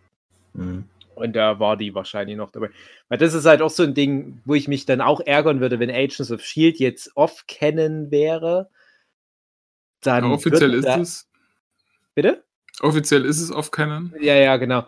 Äh, dann wären halt echt viele Figuren wieder frei. Weil mhm. Agents of Shield in den sechs, sieben Staffeln echt viele Figuren aus den Comics da auch mal mit eingebaut hat. Siehe auch zum Beispiel der Ghost Rider oder so verschiedene Shield Agents, die halt eine bisschen größere Rolle haben. Und, und auch so ein paar Bösewichte noch so in, in, kleineren Rollen verbraten, wo du dann vielleicht auch sagen könntest, als so Hardcore-Nerd, oh, echt, das ist jetzt nur so in einer Serie, das hätte doch das Potenzial, so ein richtig krasser, großer Bösewicht noch zu werden für so einen Film. Zum Beispiel der Absorbing Man, der in dem engen Lee-Hulk-Film damals der Oberbösewicht war, gespielt von Nick Nolte, ist halt hier nur so ein kleiner handlanger Charakter in Agents of Shield. Und wenn die alle wieder frei wären auf einmal, puh, oh Gott, da kann was auf uns zukommen. Uiuiui. Naja. Mhm, mhm. Wo ist das, ist das geklärt? Das habe ich mich die ganze Zeit gefragt, weil ich eigentlich schon damit gerechnet habe, zum Schluss, sobald äh, es den neuen Captain America gibt und er seine Rolle akzeptiert, dass man dann als kleinen, kleine After-Credit-Scene oder so einen Steve Rogers irgendwo sieht, der Mhm. das im Fernsehen sieht und, und Den Daumen hoch Vom- gibt. Vom genau. Und weiß jemand aktuell, wo der ist? Lebt der noch? Wurde das Der mal irgendwie noch geklärt? leben. Aber Der das, der wird wie leben, tot gehandhabt halt. Nee, das, das weiß man halt nicht. Also, wie gesagt, das wird zwei, drei, äh, zweimal die Anspielung gemacht, so, oh, Dass der er ist auf dem Mond ist, ja. Ja, Ja. genau, Aber- stimmt. ja so hundertprozentig weiß man es nicht. Und Okay. Ich wohne in irgendeinem Altersheim. Ja. Okay. Ich würde sagen, das stimmt jetzt. Du musst ja auch bedenken, es sind, äh, sind ja auch schon wieder ein paar Jahre vergangen. Ja, und der war ja am Ende, Spoiler für Endgame, der war ja am Ende wahrscheinlich schon so. Gott, wie, ja, seinen man könnte es ja 70ern. ausrechnen, wie alt er war. Ich wüsste jetzt nicht, aber ich Ja, würde schon das sagen, so Serum die macht ihn doch 90. schon langlebig, oder? Doch nicht? schon so alt. ja, Okay. Mhm. Nee, das Serum macht ihn nicht langlebig. Nee, das wird das auch hab in, ich- den, in den Comics thematisiert. Es gibt ja auch Timelines, wo der halt nicht im Eis eingefroren wird Aha. und dann halt einfach ein alter, gebrechlicher Mann ist in der Okay. Gegenwart. eben gerade in diesem House of M. Zum Beispiel, ja. Nee, ich gehe einfach davon aus, der ist dann halt kurz nach Endgame gestorben. Okay. Also, Hm. Für mich ist es so, wie Endgame hat den äh, Tony Stark und den Steve Rogers praktisch beerdigt. Die haben Mhm. halt alle ihr, ihre jeweilige Ausstiegsszene.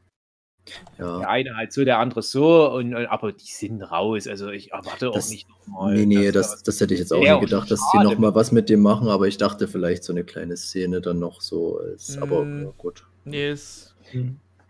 Na, dieses auf dem Mond-Ding, das ist mehr so ein Nick Fury-Ding im Comic. Also ich kann mich noch erinnern, dass so das letzte Jahrzehnt auch sehr davon geprägt war, dass Nick Fury da, das habe ich ja, glaube ich, mal an anderer Stelle erzählt, der, der wehrt immer die ganzen ersten Bedrohungen aus dem Weltall ab. Der ist ja auch nur ein Typ, Nick Fury, der ist ja auch ein weiser Bu in den Comics. Der hat halt Beziehungen. Noch X16-Universum.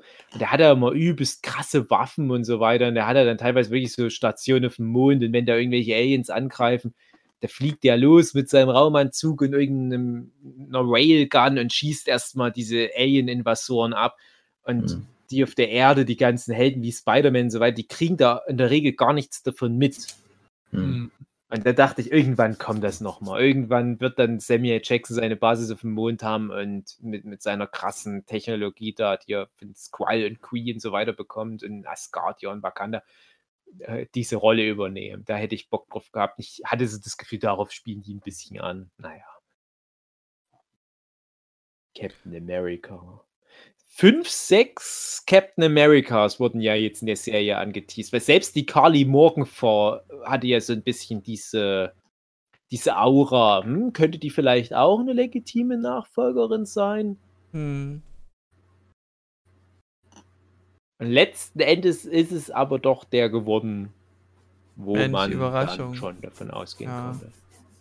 Stell dir Aber mal ohne vor, der hätte einfach am Ende von Endgame gesagt, ja, alles klar, mache ich. Und du hättest dir die komplette Serie sparen Ja. können. Ja. Das, Ich finde halt nach wie vor alle Szenen, seine Kampfszenen und so, ich finde das lame, sorry, aber ich finde sein. Ich, ich muss Geh immer dran denken, dass das doch so ein Normalo-Typ ist und im Gegensatz zu anderen Ja. Figuren, die dann was daraus machen, so ein, so ein Simo, ähm, finde ich das bei ihm einfach scheiße. Also ich, ich komme da nicht klar drauf. krass. Also, weil er ja auch so ganz im Brustton der Überzeugung davon geredet hat, dass es für ihn nie in Frage gekommen wäre, so ein Serum zu nehmen, wo ich denke, na, aber warum? Das ist, Ja, das ja, hilft dir so viel weiter. Und ich meine, klar, der hat halt wirklich einen sehr idealistischen Ansatz und ich, das macht ihn aber auch so ein bisschen lame, finde ich. Also ich, äh, ich verstehe seine ganzen Ansichten. Er ist halt immer sehr, Das sehr, ist sehr der Story Arc äh, überkorrekt. dann in Endgame 4, Endgame 4. Wo er dann gegen Thanos 2 kämpft, aber es nicht schafft und dann sich doch so ein Serum spritzt. Ja. Das ist halt die Frage. Und dann wird er aber weiß dabei. die Nase fällt ab. Alle Schwächen werden genommen, genau. Das ist ja sowieso die Frage jetzt. Wie wird der vierte Captain America? Weil der ist angekündigt. Das wird ja wahrscheinlich dann eher in der Hauptrolle sein, gehe ich davon aus. Ja, sagen. komisch, wäre das nicht. Und, und wie willst du diesen Film, also Serie, okay, das kleine Level, aber ja. wie wirst du das Wir werden Kino uns dann überraschen lassen müssen. darstellen? Ja. Ich hab's ja schon, als ich da mal nach den ersten zwei Folgen oder drei Folgen da mal kurz über die Serie im, im äh, Dave hat was im Fernseher in drin angegoogelt gesagt habe. Ich meine das ja auch gar nicht böse, aber ich, ich traue halt zu einem Anthony Mackie nicht diese, Mhm. das, das Ausfüllen dieser riesigen äh, Sch- Schuhe oder wie man da sagt, aus, zu. Das ist ja kein schlechter Schauspieler.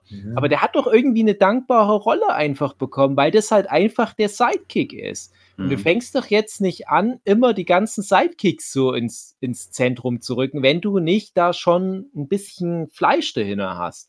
Und das Mhm. hat halt bei, bei Wanda und Vision komischerweise sehr gut geklappt, weil die die komplett neu interpretiert haben. Die sagen, ja, komm, wir haben jetzt hier so relativ viele so B-Liga-Avengers, die keine eigenen Filme tragen können, aber viel im Hintergrund rumspringen. Ja, was können wir da mal machen, wenn wir für die eine Serie machen? Bei Wanda und Vision, ja, was komplett anderes. Die sind jetzt 50er-Jahre-Sitcom-Hauptfiguren. Mhm. Das hat komischerweise funktioniert. Dadurch haben die richtig viel Profil bekommen, weil das ja auch für ihren Character Arc relevant war. Ja. Der Falcon ist halt immer noch der ein bisschen zu kurz geratene Sidekick-Charakter. Und der hat sich eigentlich auch Ja. nicht darüber hinaus emanzipiert, finde ich, in diesen sechs Folgen. Und ich finde es halt auch ganz schade, weil der wird ja auch in den Filmen manchmal verarscht. Es gibt so eine Mhm. ganz berühmte Szene, die bei mir so hängen geblieben ist, weil die so perfekt auf den Punkt bringt, was Philipp gesagt hat. Age of Ultron ist es auch, glaube ich. Da, die machen so Party und der erzählt, was er da gerade gemacht hat, dass er da irgendwie so, keine Ahnung, irgendwie Geiseln befreit hat.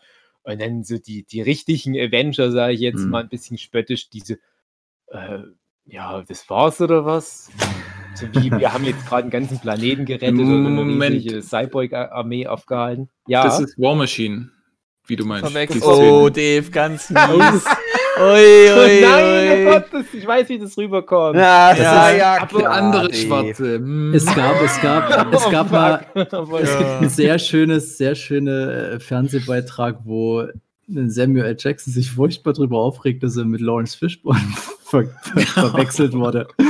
Das Aber, muss man sich äh, mal angucken, sehr gut. Aber, Nee, aber, äh, aber, aber es gibt, gibt's bestimmt warte, so eine warte, warte, Szene mit, mit Falcon am Ende vom Film. Äh, Da wird nein, es gibt in Ant-Man die Ant-Man-Szene, im ersten Ant-Man, als Ja. Ant-Man da einbricht und den da Arsch auch. versohlt. Ja. Hm. ja. Nee, also Dave, sowas ich wollte nur sagen, du musst dich nicht schämen, weil Hugi ist also, ja auch mir ist passiert. genau das gleiche mal passiert, wo ich das aber meiner damaligen Freundin, die schwarz war, erzählt habe und mich geoutet habe als der Typ, der die einzigen schwarzen Figuren außer Nick Fury durcheinander bringt. Hm. Ja, der Witz ist jedenfalls, glaube ich, aber auch bei Falcon irgendwann mal gemacht worden. So dieses, oh, ich habe jetzt hier jemandem geholfen. Ja, wow, Ja, eine Person. Und so nach, nach dem Motto. Ich bin mir sehr, sehr sicher, dass das auch schon mal bei Falcon kam. Wahrscheinlich sogar im selben Aber- Film. Ich meine, äh, in den Comics ist ja auch der Falcon der legitime Nachfolger von Captain America Ja. und ist ja offiziell jetzt, oder zumindest war es, ich Ja. weiß gar nicht, Ja. äh, aktuell bin ich auch nicht dabei. Äh, aber auf jeden Fall ist er ja auch äh, eine ganze Zeit lang Captain America. Hm. Deswegen, Ja. ich denke da schon, dass die noch Geschichten erzähl äh, zu erzählen haben. Ähm, aber es ist halt auch das, die, die Serie hat auch das Problem, beziehungsweise die Macher haben das Problem, dass sie sagen, äh, die Serien sind halt so Zusatzmaterial, aber die Filme müssen funktionieren, ohne dass man die Serie gesehen haben, äh, gesehen hat. Und wenn man jetzt mal nur von den Filmen anguckt, jetzt hat man Endgame, da kriegt er zum Schluss das Schild. Hm. Und jetzt im nächsten Captain America-Film wird er halt als Captain America dastehen und sagen so, haha, ich bin's, äh, da hier. Ja, Äh, aber das ist dann ja genau das. Ja, gut, ja, Genau. stimmt auch. Und- Dann, Ja, also ja, genau aber- das war das, was ich gedacht habe. Ah, Aber das, so, das meinte ich dann eben, dass man äh, die, die Serie hat mir jetzt dazu verwendet, um eben diese, ach, ich zweifle an mir und ah, hm, ich Mhm. weiß nicht, soll ich es jetzt machen oder soll ich es nicht machen? Ah ja, komm, zum Schluss mache ich's. So diese, die, die, diesen Zwischenarg, der in den Film, ich Eine weiß nicht, ob der da aufgegriffen wird eher. oder nicht, aber das ist halt einfach, ja, es ist quasi eine Fillerfolge. hm. Mhm. In- Soll Ja. ich's wirklich machen oder lass es lieber sein? ja. Das ist halt das Komische, dass das halt echt sechs Stunden sind. Mhm. Guck dir mal ein paar von diesen A-Liga Avengers an. Die hatten insgesamt noch keine sechs Stunden Screentime. Und hier bekommt so ein Sidekick-Charakter, der aber ja auch schon relativ viele Filme auf dem Buckel hat. Ich weiß, da kam ja bestimmt schon so etwa zehn Filme vor jetzt, der Falcon. Und trotzdem habe ich das Gefühl, noch nicht so wirklich viel über die Figur zu wissen. Während ich Mhm. zum Beispiel bei einem Tony Stark nach fünf Minuten so relativ klares Bild habe. Ob ich das jetzt positiv oder negativ finde, ist, ist noch nicht mal die Frage. Aber ich finde, der ist halt einfach zu Korrekt. lasch irgendwie. Der ist immer so super korrekt und, Du und weißt, dass er auf dem Hausboot Er aufgewachsen fällt ist. halt nicht auf. stimmt. Er hat Neffen. Ja. Er ist schwarz. Und Die ihn übrigens. Onkel Sam nennen. Haha. Ja. Um es nochmal deutlich zu machen. Ja. Ich fand's So halt. hätte der sich nennen müssen als, als Superheld. ja, genau. Ja. Onkel Sam. Oder Uncle Benz. Oh. Oh. Ich fand aber sein Kostüm dann ganz cool. ja, das Ja. war stylisch. Hm, Ich habe gedacht, zum Glück ändert Marvel oft nochmal Designs. Ja, das war nicht. das- das- das- ich das fand es Gruselige nicht so cool irgendwie. Die, ich finde immer, die Marvel-Kostüme sehr gelungen. Also gerade so die Mhm. albernen Kostüme aus den, aus den Comics, die greifen die in der Regel gut auf, sodass man Mhm. erkennt, ah ja, das ist so wie in den Comics die Farbpalette, aber ein bisschen entsättigt, ein bisschen mehr Future-Zeug. Und das fand ich hier halt alles ganz cool, weil die Captain America-Kostüme aus den Comics sind ja alle furchtbar. Ja, Ich Thor fand es auch. witzig, dass in dem ersten Avengers dann der Captain America trotzdem so dieses traditionelle mit diesen satten Primärfarben anhat, was aber in dem Kontext ja erklärt wurde. Wo dann der Coulson kommt und sagt, ja, also als Symbol, das muss schon so sein, das gehört sich einfach so, das passt alles. Das finde ich alles witzig. Ähm, aber in den Filmen weiß ich, dass die, die aus dem 3D-Drucker teilweise machen, die Kostüme. Die können die oft echt nur einmal anziehen. Das hat mal irgendwie Mhm. Tom Holland in einem Spider-Man-Interview erzählt, dass es auch ewig dauert, dem das Kostüm anzuziehen. Also von wegen, wie die in, in Mhm. den Filmen dann sich mal schnell so das Kostüm drüber ziehen, das geht in echt Mhm. oder sechs Stunden. Keine Nanotechnologie in echt, oder was? Hm, Ja, Nee, leider. Nicht, nicht bei allen Kostümen, bei manchen ja.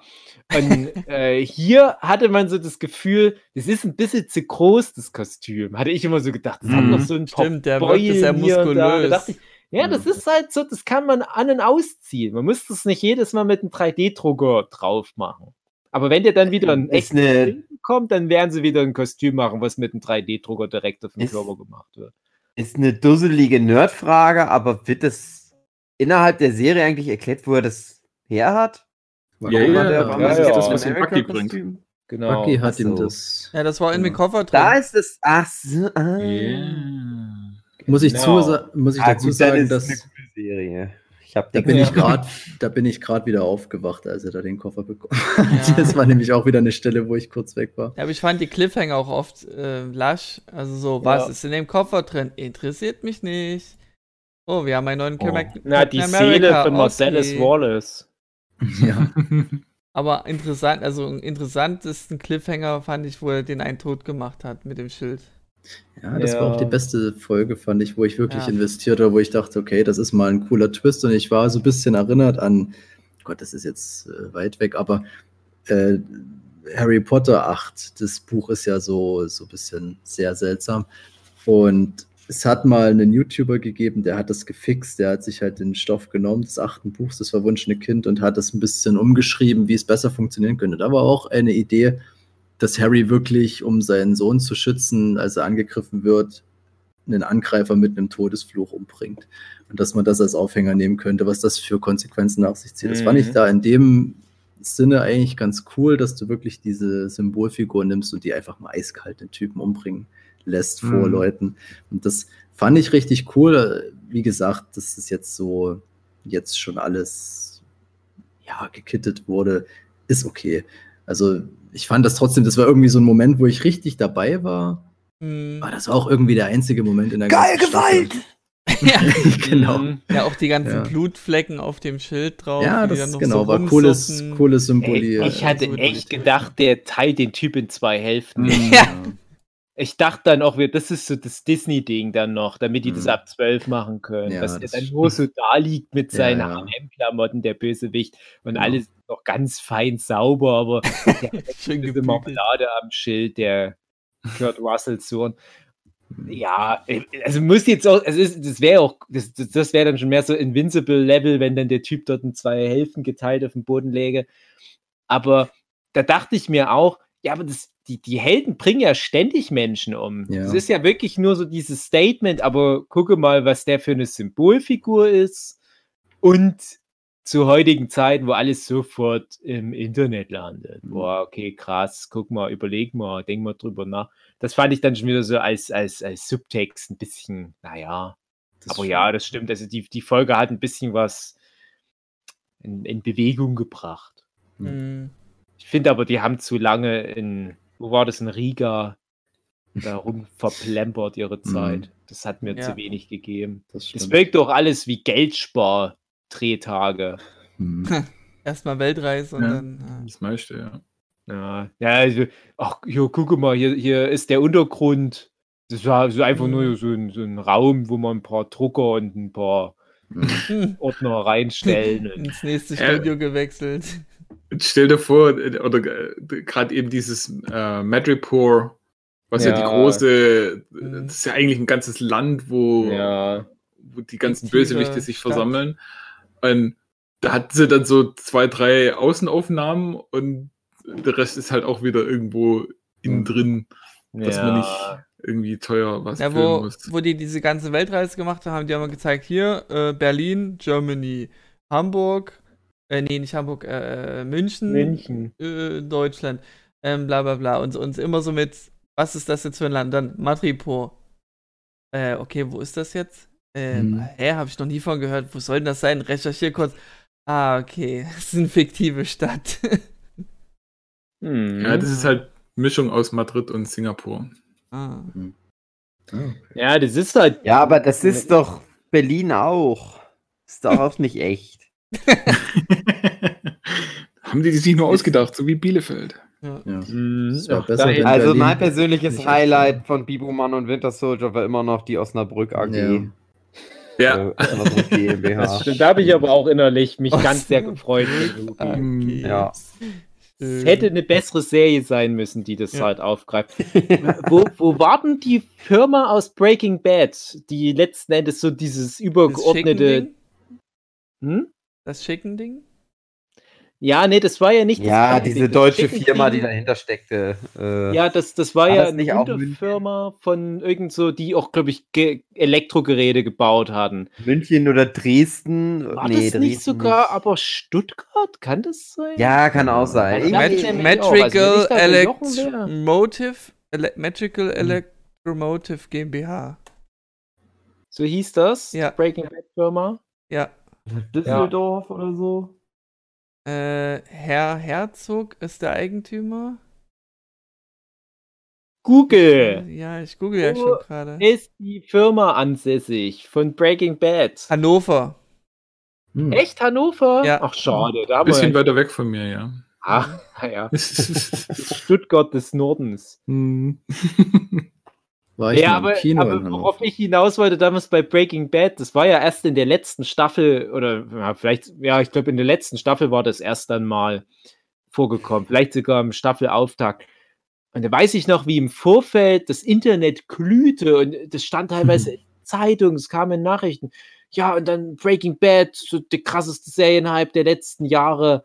Wird jetzt für die letzte Staffel auch noch eine Beziehung zu Deutschland aufbauen. Also, wow, Deutschland, ich kenne das vom Krieg. Deutschland, ne, die beste Serie. Und dann ist es nur so eine ganz kurze, so mal fixen Köder hingeworfen. Ja, hier, ja, verstehst du, Beziehung zu Deutschland? Okay, die Szene ist schon vorbei. Ich frage mich, kommt auch nicht mehr. ich frage mich immer, wenn die sowas machen, äh, haben die denn das Gefühl, dass die besonders exotisch sind, wenn die Deutschland mit reinbringen? Oder was ist das? Weil Das für uns ist es alle natürlich. Völker der Erde mal abzuholen, die vor allem die großen grad? Märkte bilden. Ja, aber Deutsch, ja, okay. Ja, komm, Deutschland ist, Ja, glaube ich, schon. immer noch so dritte, viertgrößter Kinomarkt der Welt. Aber Ja, und ich glaube auch für so äh, die, die Standarbeiten ist Deutschland, Mhm. glaube ich, auch noch ziemlich weit vorne dran. Hm. Und Deutschland hat Daniel Brühl. Ja. und Florenz Kasumba. Juhu. Ja, Deutschland hat vor allem Dresden und warum man das nicht öfters sieht, verstehe ich. Deutschland hat eine Filmförderung. Hm. Und wenn Ja, du in Deutschland ja, willst, krieg- das- kannst du Filmförderung abgreifen. Das Mhm. stimmt, ja. Die Filmförderung, das ist nur Florenz Kasumba, die wird dann immer irgendwo hingefahren. Und spiel mal den Film mit. ja. Habe ich ja schon mal, glaube ich, woanders erzählt. Florence Kasumba, die ist ja sehr, sehr äh, dunkelhäutig. Hm. Und die hat aber eine internationale Filmkarriere. Und die, wenn du mal guckst, wo die mitgespielt hat, einige der erfolgreichsten Filme aller Zeiten hat die Florence Kasumba mitgespielt. Zwar halt dann nicht so große Rollen in der Regel, aber verhältnismäßig große Rolle ja in Black Panther. Dann kommt sie Mhm. dadurch natürlich auch wieder in Infinity War zum Beispiel vor. Die, die spielt in Wonder Woman, so eine Amazone. Nur mal als Beispiel. Und in Deutschland hat die die ganze Zeit, wo die schon so bei den erfolgreichsten Filmen der Welt mitgespielt, musste die immer eine Putzfrau spielen, eine Flüchtlingsfrau, eine, eine Mhm. Küchengehilfin und so weiter. Und Mhm. jetzt aktuell ist in Deutschland aber eine Tatortkommissarin. Das ist ja dann doch der Ritterschlag in Dann Deutschland. ist sie ja ganz oben angekommen. Ja. ja, da besser freue ich mich dann wirklich für die. Und jetzt durfte sie nochmal ein Bibo-Mann mitspielen. Mit- Aber das ist halt auch das Ding. Äh, Ich, ich kann mich halt noch erinnern, wie dann bei Avengers 1 der Loki mal kurz in Stuttgart war, wo ich auch immer Mhm. frage, ist das wirklich Stuttgart oder haben die nur den Schriftzug Stuttgart eingeblendet? Mhm. Es ist auch irrelevant, ob das Stuttgart ist. Das, das waren keine Ah. besonderen Orte in Stuttgart da. Ja, so oft ist richtig es ja vielleicht schon der Ort, aber du erkennst ihn niemals wieder, weil die viel noch mit Greenscreen arbeiten, kann ich mir gut vorstellen. Ja, äh, teilweise, mehr- das war jetzt auch bei Falcon and the Winter Soldier, je nachdem, in welchem Ton man es gehört hat, ob man es jetzt wirklich in Aramäisch mit spanischen Untertiteln oder wie auch immer gehört hat. Aber wenn du es in der Originalfassung guckst, ist ja mal eine Szene, wo die am Anfang, ich glaub, Folge 1 sogar in der Schweiz sind. Das sind alles reden. nur Amerikaner, die dort mit gebrochenem. Äh, Furchtbarer Ja. Auf jeden Mhm. Fall. Vor allem ja. in der deutschen Synchro haben die es einfach so gelassen. Genau wieder das, das, das, das, äh, hatten wir schon mal bei äh, The Boys. ja. Hm. Dieses Unter nicht mal so die Mühe Apfelbaum. machen, dann da mal echt einen so, Sprachcoach bei nochmal hinzuschicken. Ja, ja. Oder zumindest irgendwelche Schauspieler dann dafür zu nehmen, die die Sprache beherrschen. Ja. Ist vielleicht so Geil. aufwendig für sowas. Das ist halt auch, das ist halt so dieses so Ding, ja, wir, wir reichen euch den kleinen Finger, hier mal Deutschland oder irgendein anderes Land, Hm. aber halt so, das war's. Wenn nicht, wir fliegen nicht wirklich hin, da muss schon irgendwie Daniel David Brückner, der muss mit seiner Kamera ein paar Bilder aufnehmen und das können wir dann als Greenscreen-Material benutzen. ja. Ich frage mich auch echt, ob die ganzen München-Szenen dann wirklich auch bei München gedreht wurden. Da hätte Ja. ich ja, wie gesagt, schon gedacht, ja, es sind so ein paar Landschaftsaufnahmen im Hintergrund. Das könnte schon sein. Aber naja, immerhin Osnabrück GmbH. Deutscher Stimmt. geht's ja wohl. nicht. Heutzutage Aber- schon froh, dass Deutschland nicht immer Land gleich Lederhose bedeutet. Mhm. Ja, und, und dass die vor allem, wenn die in München sind, dann nicht irgendwie im Hintergrund Ja. die, die Elbe haben oder sowas. Hm. Siehe der A-Team-Film, der war auch ganz schlimm in der Hinsicht. Aber dann denke ich mir, ja, wenn wir schon so weit sind, dass wir jetzt halt auch so ein Land wie Lettland da so eine große Bühne einräumen. Das bedeutet wirklich, dieses Marvel Cinematic Universe, das ist schon wirklich jetzt sehr weit ausgedehnt. Das ist ja natürlich auch interessant, aber ich denke mir dann auch wieder für, für, für so ein baltisches Land, das hätte da auch mehr irgendwie was verdient, dass man damit was macht. Dass man nicht nur da die Leute hinstellt, die da ihre langweiligen Dialoge halten, die hätten sie nämlich auch woanders halten können, sondern bindet es irgendwie ein. Das, reißt von mir aus die ganzen historischen äh, äh, Gebäude von Riga nieder für den Außendreh. Aber mach was mit der Stadt, dass das auch eine Relevanz hat, dass das die Stadt ist. So wie halt das ja die, die, die große Adelung für Leipzig war, dass die immer den fucking Flughafen kaputt gemacht haben. Hm. Dafür hast du doch dann die James Bond-Filme. Ja, genau. ja, das wollen die ja vielleicht jetzt auf lange Sicht sein, die ganzen Avengers-Sachen. Hm. Ja, zumindest die Captain America-artigen Sachen. Ja. Die auf der Erde. Aber die, die anderen finde ich auch, also die, die machen schon ganz gut da ihre, ihre Rundreisen. Es geht schon ganz gut. Ich fände es ja nur komisch, wenn dann die Guardians of the Galaxy zwischendurch nochmal äh, einen Zwischenstopp machen in Tübingen. Och, Apropos ist äh, auch schön. Guardians, jetzt gab es ja diese, ich weiß nicht, ob ihr das schon gesehen habt, äh, so ein Trailer, wo ein bisschen was von Eternals angeteased wurde, ein paar erste Bilder. Es war halt quasi nochmal so ein Recap der ganzen bisherigen Marvel-Filme und dann so eine Vorschau auf was jetzt so kommt. Etliche Titel wurden dann nochmal announced, die man auch, glaube ich, größtenteils schon kannte. Äh, und wie gesagt, da gab es die ersten Bilder zu Eternals und da bin ich ja dann doch gespannt, in welche Richtung das geht, weil ich kenne mich ja da null aus mit dem Quark. Äh, Ich habe, glaube ich, alles gelesen, was es von den Eternals gibt, weil es sehr wenig ist. Genau, wollte gerade sagen, das dürfte noch viel sein. Das ist auch sehr aktuell, dass da jetzt die ersten Bilder kamen, aber auch sehr unspektakulär und noch wenig zu sehen. Hm, Naja, gucken. keinen Bock drauf. auch, auch wieder so eine von den vielen IPs, wo ich gesagt hätte, ach, lasst es doch bitte raus. Das ist doch Quatsch. Die Eternals. Och nö. Keine Ahnung, ich kenne mich nicht aus mit dem Shit. Ja. Ja, Wir werden es dann noch irgendwann erfahren. Ist doch nicht so schlimm, der Comic. Im Gegenteil, aber das macht halt wieder so ein mythologisches Fass auf, wenn du die Eternals Ist einbaust. das mit Ja. Galactus dann? Viel, ja, schon so eine Richtung. Es ist nicht, nicht Galactus, aber so. Also, es, das, das, das sind Sachen, die alle schon irgendwie vorkommen und die Eternals sind halt sowas, die verbinden das alles. Aber im Comic wirkt es so ganz piefig, weil die auch relativ spät da eigentlich erst kommen, so viel Redcon machen. Also an den Eternals hängt ja noch sowas wie Thanos, die Celestials, die X-Men und der ganze Quatsch, ne? Und ach, das, das ist einfach, das ist noch, noch so Die haben vor und trotzdem aber irgendwie wie X-Men. 10.000 Jahren haben die ja die, äh, die Menschen erschaffen und dann gab es noch die Eternals. Das waren die besseren Menschen, also die so, so engelsgleich, gottgleiche Menschen. Und dann gibt es die, wie heißt die andere? Ich vergesse es auch immer. So was wie Creeps, so wieder Ja, irgendein Rolzname. Die dunkleren, die so, so Goblin, Org-artigen, die alle dann aber so aussehen wie, wie Thanos eigentlich. Die Ossis. Genau. Die Ostdeutschen. Das sind die Menschen entstanden und die Ostdeutschen. Ganz komisch. Für die Zuhörer, ich diss mich hier selber. Und ich. Äh, Und André. Und André. Das ist eben genau äh, das- Problem. Also er ist eigentlich äh, seine Eltern sind Eternals, aber er sieht halt so aus wie einer von dieser niedrigeren Rasse. Hm. Und das ist dann äh, nochmal was anderes. Ja, und die haben eben de- den, den Menschen auch irgendwelche Gene eingesetzt, die dann irgendwann mal dieses äh, X-Men-Gen aktivieren, damit die dann auch wieder zu besseren Menschen werden und so weiter. Ein, irgendwas äh, spielt das dann auch noch mit rein mit diesen. Sind es die Celestials? Diese Ja. Riesengroßen Ja. Viecher, äh, wo ja auch dann in der Erde äh, ein, ein quasi, die Erde ist ein Ei für so einen großen Celestial und wenn der dann irgendwann mal schlüpft, dann frisst er die ganze Erde auf und so. Ne, die Celestials haben ja, glaube ich, überhaupt erst diese Eternals und so weiter erschaffen.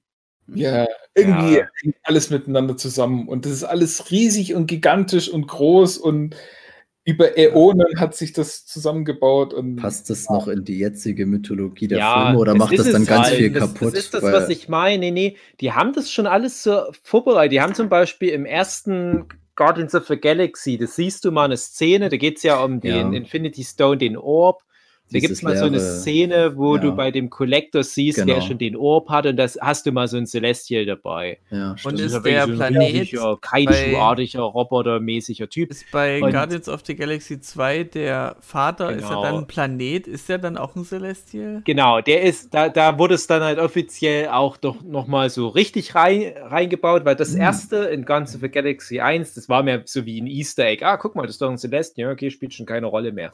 Mhm. Und dann in Guardians of the Galaxy Galaxy 2, da haben sie halt gesagt, ja, das ist jetzt ja Ego the Living Planet, das ist ja auch ein Celestial. Also das ist jetzt nicht so ein typischer Celestial, weil die typischen Celestials, die sehen halt im Prinzip aus wie Galactus. Aber Galactus mhm. selber ist, ist kein Celestial, aber das ist so eigentlich der gleiche Punkt.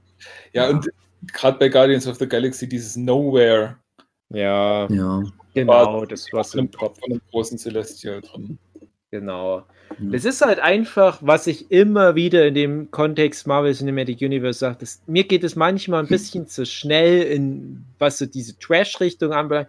Wenn du dann auf dem Level bist, okay, jetzt gibt es hier auch wirklich diese äh, die, ja, die Eternals, ne, also, also die, die Menschengötter, die dann noch irgendwo die ganze Zeit da irgendwo rumwachten. Weil dann musst du dich halt auch wieder fragen, aber warum sind denn die nie runtergekommen von ihrer ja, Wolke? Das ist ja eh das Ding. Kann man sich nicht mehr um diesen kleinen Kram. Ja, viel eher ist es Thanos.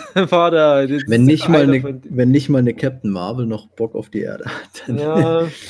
Ich weiß gar nicht mehr im Comic, ob die da einfach nur geschlafen hatten ganz lang. Ich weiß nicht. Aber hm. ich war dann noch so im, im Comic enttäuscht, als das halt so angeteased wird, das sind nur die krassen Götter. Und dann siehst du, was die drauf haben, und das sind ja so die ganzen üblichen X-Men-Fähigkeiten. Wenn ich sage, hm. dafür habe ich doch schon die X-Men. Der Jongleur. der Feuerspucker. Der, der Schwertschlucker. Ja. Ich meine, die haben bei Guardians ja jetzt auch schon den äh, Adam Warlock angeteased. Mhm. Hey, noch ja. drei, vier Filme, dann sind wir beim Living Tribunal und dann ist eh. Ja, dann, dann können wir langsam ausschalten und uns wieder mehr Pokémon widmen. Kommen noch die Beyonders und dann passt ja. Hätte ich aber dagegen, oh dass ja halt dann anscheinend sowas wie Falcon and the Winter Soldier auch nicht mehr funktioniert.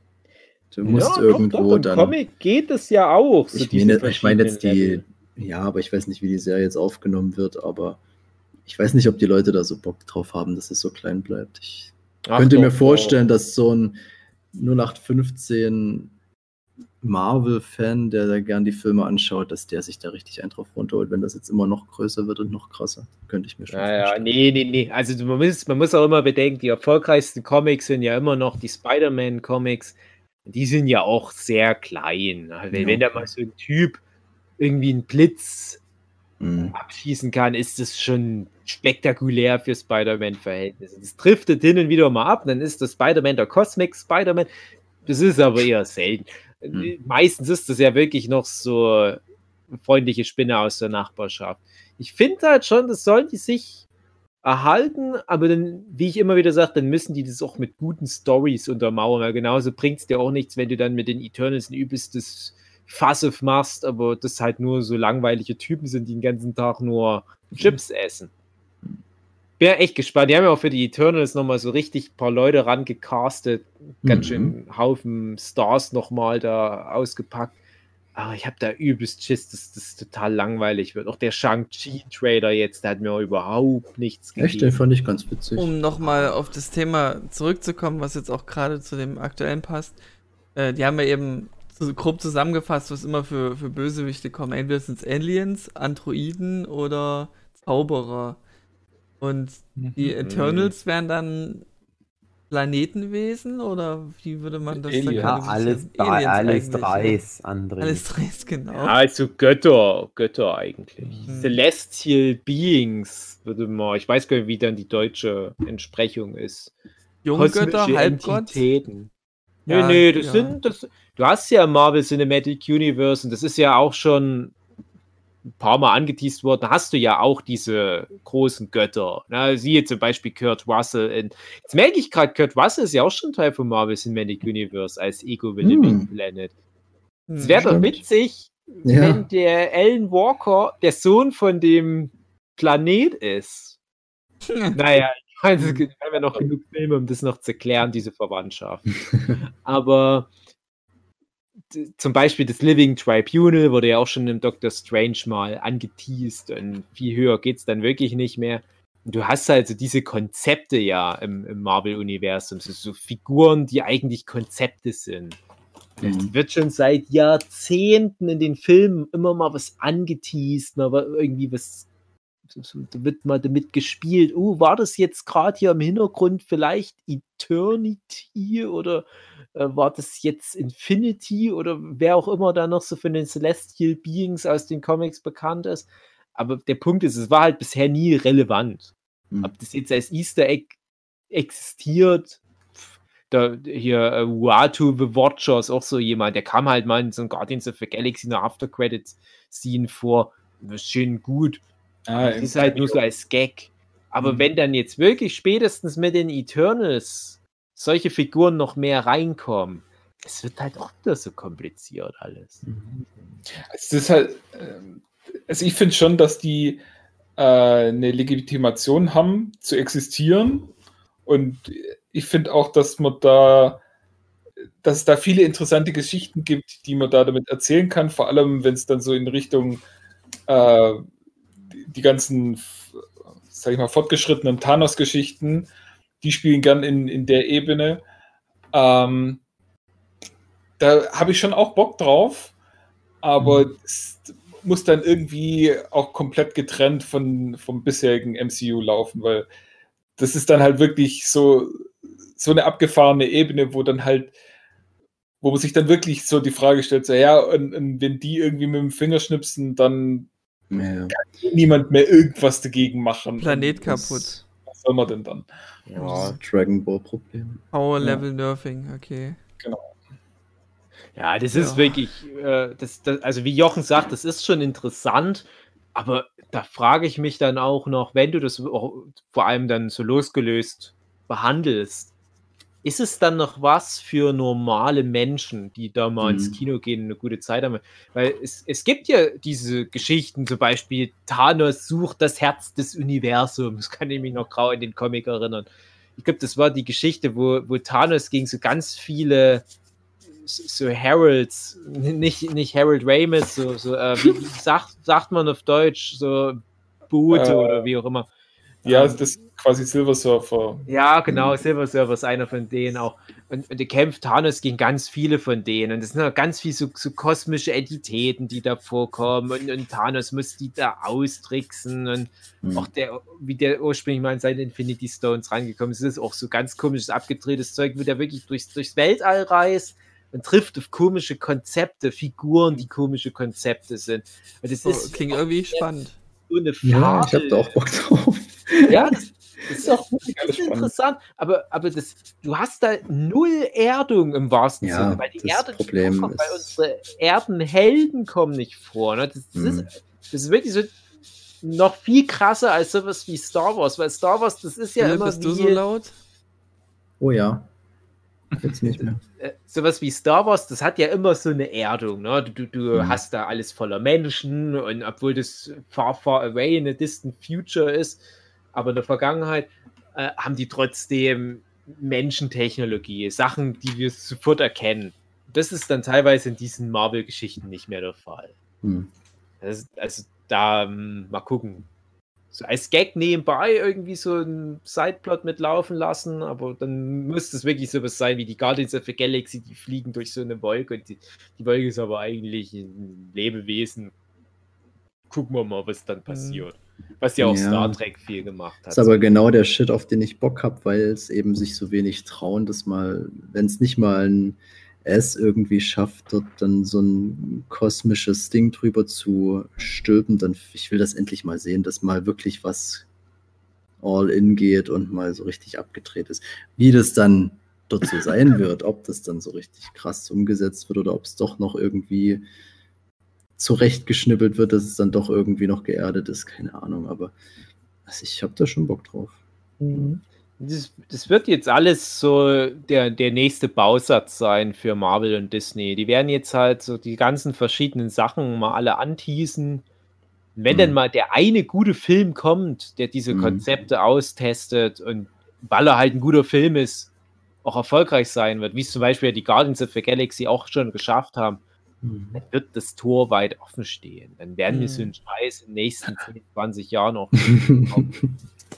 Das wird dann schon krass. Ja, mal gespannt sein. Aber ich würde sagen, wir hören jetzt langsam mal auf. Hugi sagt Ja. schon gar nichts mehr. Ich bin einfach sprachlos. und freue mich. Ich vertraue, dass da irgendwie so, dass das, dass das so mal was wird. Mal gucken. Hm. Weil ich, schließlich bin ich ja transzendentale meditationsmäßig Hm. am Start. Mich kann eh nichts mehr schocken. Nicht mal. Nicht mal ein schwarzer Marvel Captain. America. Nicht mal der schwarze. America bringt mich aus der Ruhe. Liebe Zuhörende, was ist eure Meinung zu Bibuman und The Winter Soldier? Nein. Eigentlich, also ich möchte noch mal kurz erwähnen, bevor wir dann endgültig gecancelt werden nach der Folge. Ich habe immer gesagt, Falcon und der Bibuman. Und ihr habt dann den, den Schwarzen aus dem Titel rausgenommen und habt dann das äh, gegen Bibuman und Winter Soldier von gemacht. Sehr, sehr spezifische Referenz. Nur noch die mal meisten hören kurz. Zum Ende. Mich von allen Sünden freisprechen. Ja. Bis nächste Woche. Distanziere mich vom Bibomann. Niemand darf. Distanziere mich von allem, was ihr gehört habt bis jetzt. Ich werde auch Besserung, Alles vom Besserung äh, versprechen. Ich werde in Zukunft, wenn ich irgendwelche popkulturellen Figuren durch den Bibo-Mann alles ersetze, verwechseln. werde ich nur noch weiße Figuren durch den Bibo-Mann ersetzen, Aha. um das wieder auszugleichen. Ich hatte halt gedacht, Bibo ist ein großer Vogel. Ja. Der Falcon ist ein großer Vogel. Also ist der Falcon der Bibo-Mann. Aber ja froh, Rubis Argumentation stimmt auch. Es ist rassistisch, nur weil Ja. jemand ein großer Vogel ist, den zu ersetzen durch einen großen Vogel. Es ist auch äh, nicht weniger rassistisch, äh, nur weil du das M bei Bibuman weggelassen hast. Also von daher. Ach, stimmt, da habe ich noch gar nicht drüber nachgedacht. Ach du Scheiße. Da habe ich noch gar nicht drüber nachgedacht. Ja. Bibo, Mann, stimmt. Hugi, mach mal schnell Schluss. Woche. Tschüss. Tschüss. Da haben wir alle was zum Nachdenken. Nicht diese krasse Rede von Anthony Mackie in der letzten Folge. Ja, Flüchtlinge, alles ist schlecht, Politiker sind schlecht. Sondern einfach nur ein Typ, der sagt, ja, aber wenn du bei Bibelmann noch wir drüber nach. Alter, so, ach du Scheiße.